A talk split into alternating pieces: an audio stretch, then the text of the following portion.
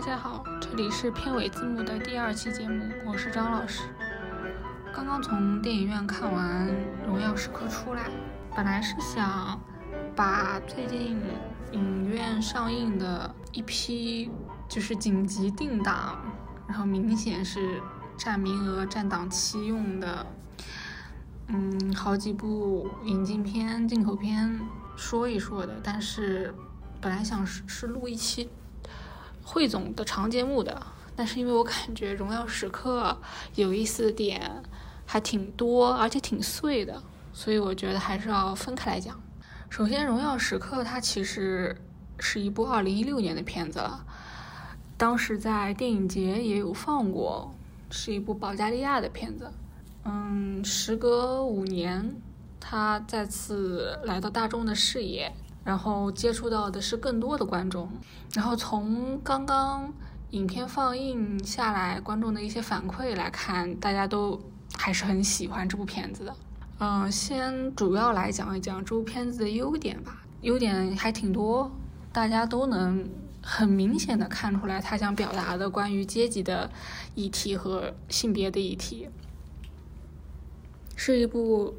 普通大众都能看得懂的电影。首先从阶级开始讲，首先从阶级角度来展开讲讲的话，那很明显的一点就是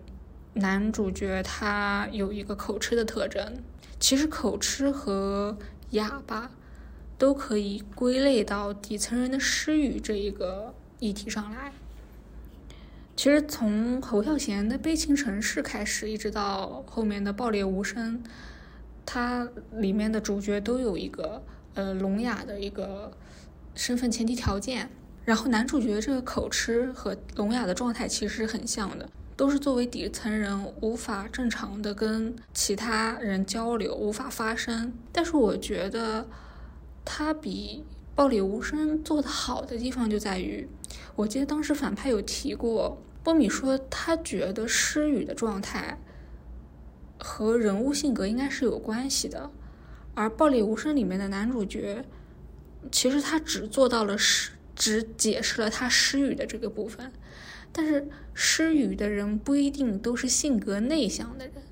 就像呃《悲情城市》里面的梁朝伟这个角色，他虽然是一个聋哑的状态，但是他会跟别人正常的交流的。但是到了《暴力无声》里面，他把自闭和失语画了一个等号。这其实是一个很顺拐的一个想法，当然也没有 说暴力无声不好的意思。但是在《荣耀时刻》里面，他把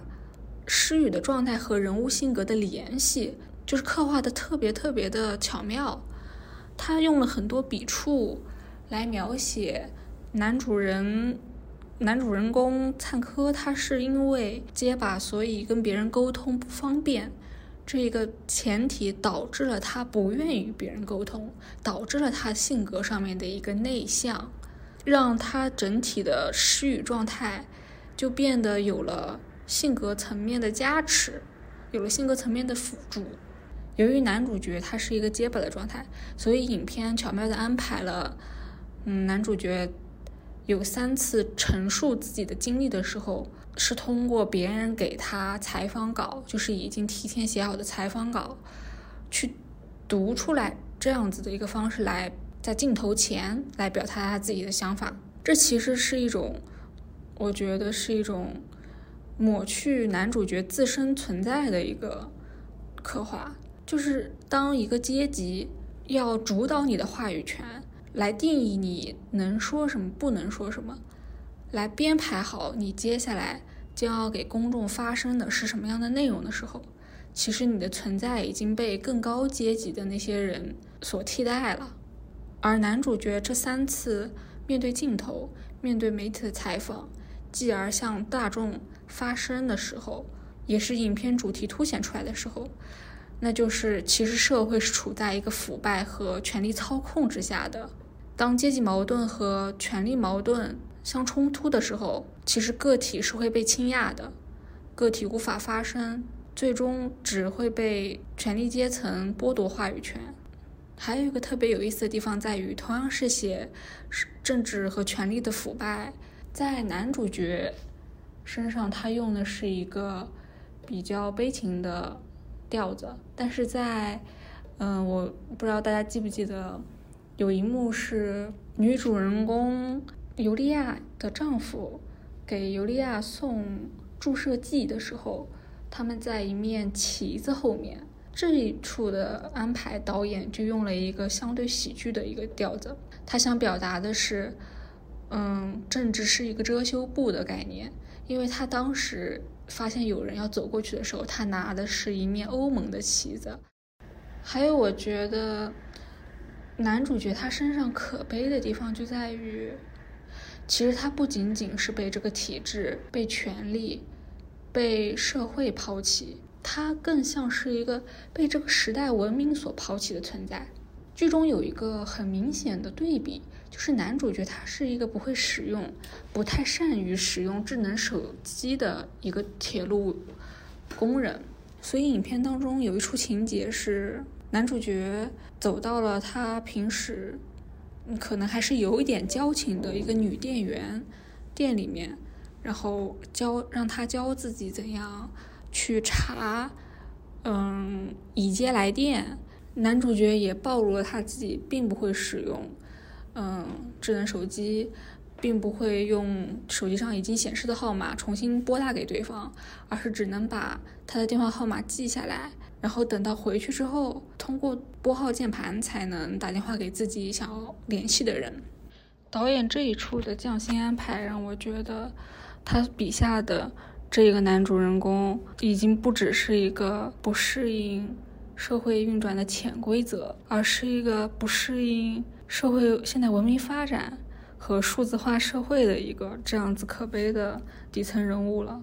然后，其实导演除了把目光放在了上层人物和下层人物之间的矛盾之外，还把目光注视在了底层人物之间。其实我们可以看到，男主角灿科最终决定对女主角尤利亚举起扳手之前，他是是被自己的工友所殴打过的。他的一个电影当中的背景就是，他的工友们觉得是男主角灿科向铁路局甚至是媒体告密，说他们偷燃料的这个事实。我们只要稍微想一想，就能知道，其实他们这些。铁路工人偷燃料，可能就是有一个事出有因的一个前提条件。其实他向我们展示的就是，当上层的阶级处在一个权力腐败和政治斗争的一个过程中，底层人民也会受到牵连，并且相互的倾轧。处于弱势群体的人会排挤更弱势的群体，直到一个个体的消亡。这是我觉得《荣耀时刻》这部电影在阶级层面上面，嗯，让我觉得眼前一亮的部分。然后我们不可忽视的是，他他花了很多的笔墨去刻画女主尤利亚这样子的一个角色，所以我们不可能避免的去讨论这部电影它所承载的一个关于性别的议题。其实我在一开始看到这部电影的中途的时候，我是有一点点对这个女主角生气的。因为我能够知道，就是导演他放这样一个女主角在这部电影里面，包括有讲到她作为一个四十岁的女人，她在职场的艰难。电影里面出现了很多，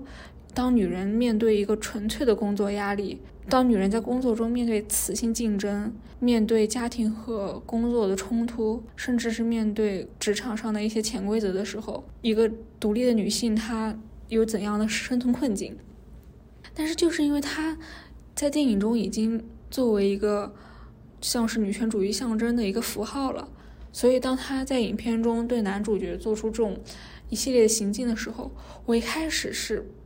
不能够接受的。我觉得你是站在一个怎么说 很女性、很宏观的角度，哎，你怎么能顶着一个女性主义的身份去做出如此不道德的事情呢？然而，当我在看到影片三分之二的时候，我突然明白了，我对于这个女主角，就是在观影过程中前期的一些愤怒，其实也是女性对女性的生存环境的挤压，女性对女性的苛责。举个例子吧，当社会上出现一个强奸案的时候，我们总是在提一个关键词叫“完美受害人”，而我在影片中一直在苛求女主角的就是她为什么不是一个完美女性主义代表人？因为我想一开始想她能够像她的丈夫一样体谅男主角，我想让她在。职场上做一个温柔的女上司，我觉得如此有女性主义色彩的一个角色，她不应该是一个道德上有污点的人，而这恰恰就跟当今社会很多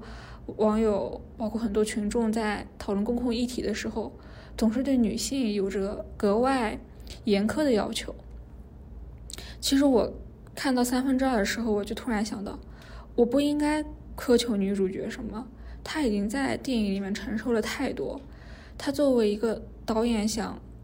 和观众交流的窗口，它已经代表了太多的符号了。它既代表了阶级，它又代表了性别议题。所以说，用马克思主义的理论来说，我们看电影的时候也要分清楚主要矛盾和次要矛盾。我觉得这个电影的主要矛盾应该还是阶级问题。我们看电影首先要理解。一个人的人性是丰富的，一个人人格不可能是单一的。我们重点还是要关注这部电影讨论的阶级议题，而且我们不要为难女人。因为我在看豆瓣导演列表的时候，我看到其实他是有两位导演的，其中一位就是女性导演。所以我觉得这部电影当中的很多性别议题肯定是有它的作者表达性在里面的。让我印象很深的一个地方就在于，我记得女主角。来到就是她的人工受精卵已经就是已经可以了，然后他和一群女人在医医院的等候室里面等待手术的时候，他们穿的那个衣服特别像十八十九世纪那些贵族的沙龙，仿佛过去大家追求的时髦是在。家里面举办一个沙龙，然后听听古典音乐，然后吃着一些茶歇。而现在的女性，大家越来越多的面对的问题是，大家可能要一起因为工作的压力而不得不人工受精。她在里面用了简短的十几秒钟就刻画了一个保加利亚，因为能做得起这个人工受精手术手术的人，肯定肯定不是普通的。小资家庭肯定是已经偏上层社会的人，他就很好的向我们展示了保加利亚的那群上层女性。他除了在医院这一段刻画了一群的女人群像之外，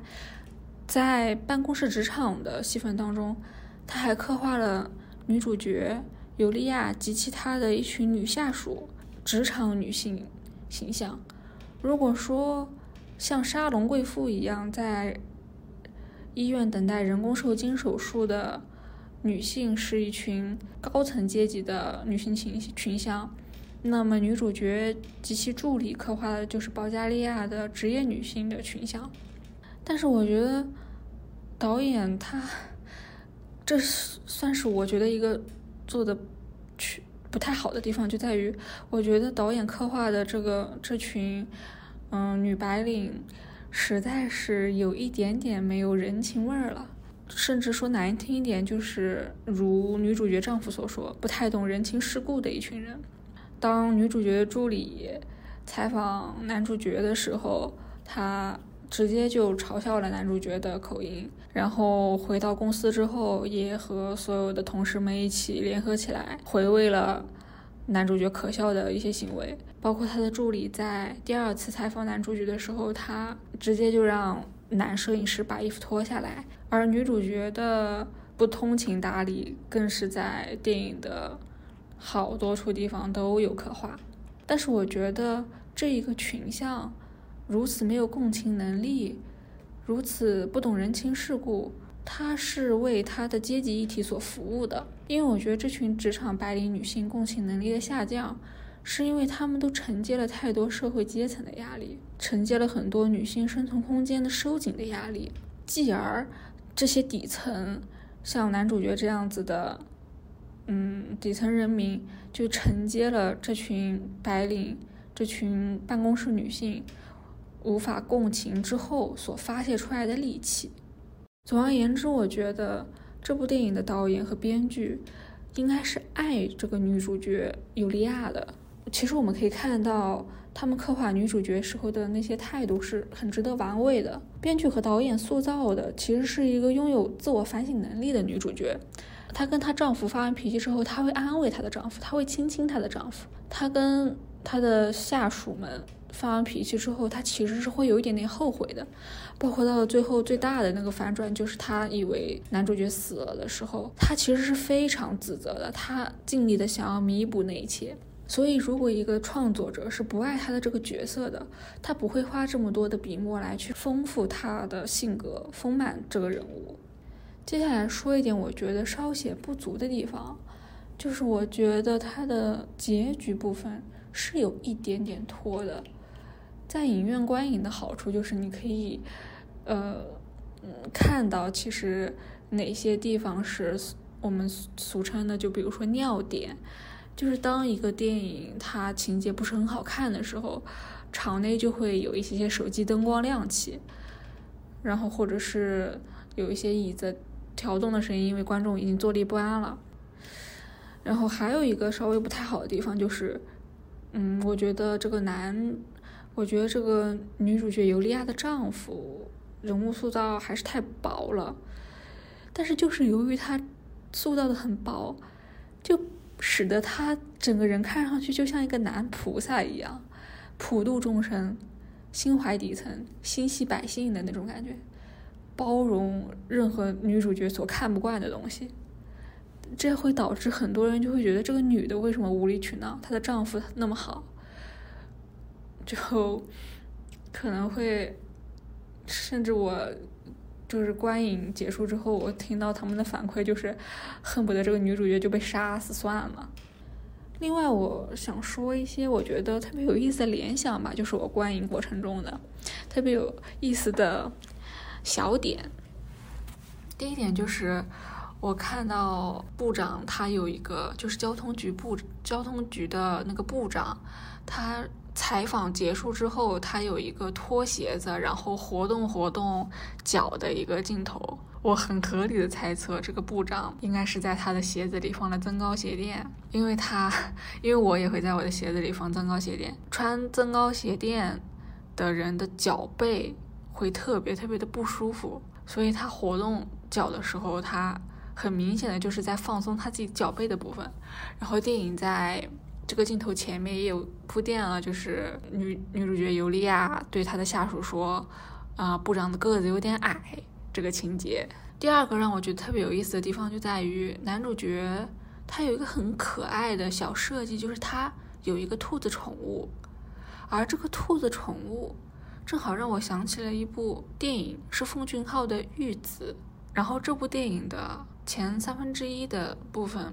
女主角尤利娅在安排那场新闻发布会的情节，前期准备工作，这也让我想起了奉俊昊的《玉子》，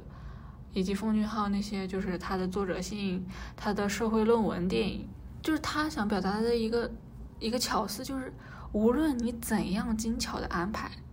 怎样的去前期的统筹规划，在真正事情发生的时候，总会出现一些意外，打破你。那些精心安排的计划，然后这也是为我们的电影提供了不少的笑点，是它里面很喜剧的部分。然后第三点，我觉得比较有意思的地方就在于，嗯，它其实也普及了一些些怎么说铁路方面的知识。因为一开始我是不理解，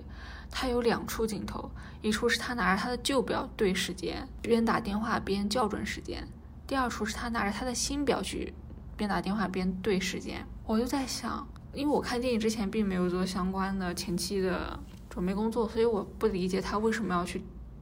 对这个表。然后后面通过电影人物的口述，我才知道是因为要保证铁路工人自身的安全。因为你要知道火车是什么时候到达的，你不及时离开那那道铁那那段铁路的话，你可能自身生命就会有威胁。我到那个时候才知道啊。原来男主角对表是这样子的一个作用，他是在保护自身的安全，就是有一种啊学到了，每看一部电影学习一个呃冷门小知识的感觉。然后最后一点，我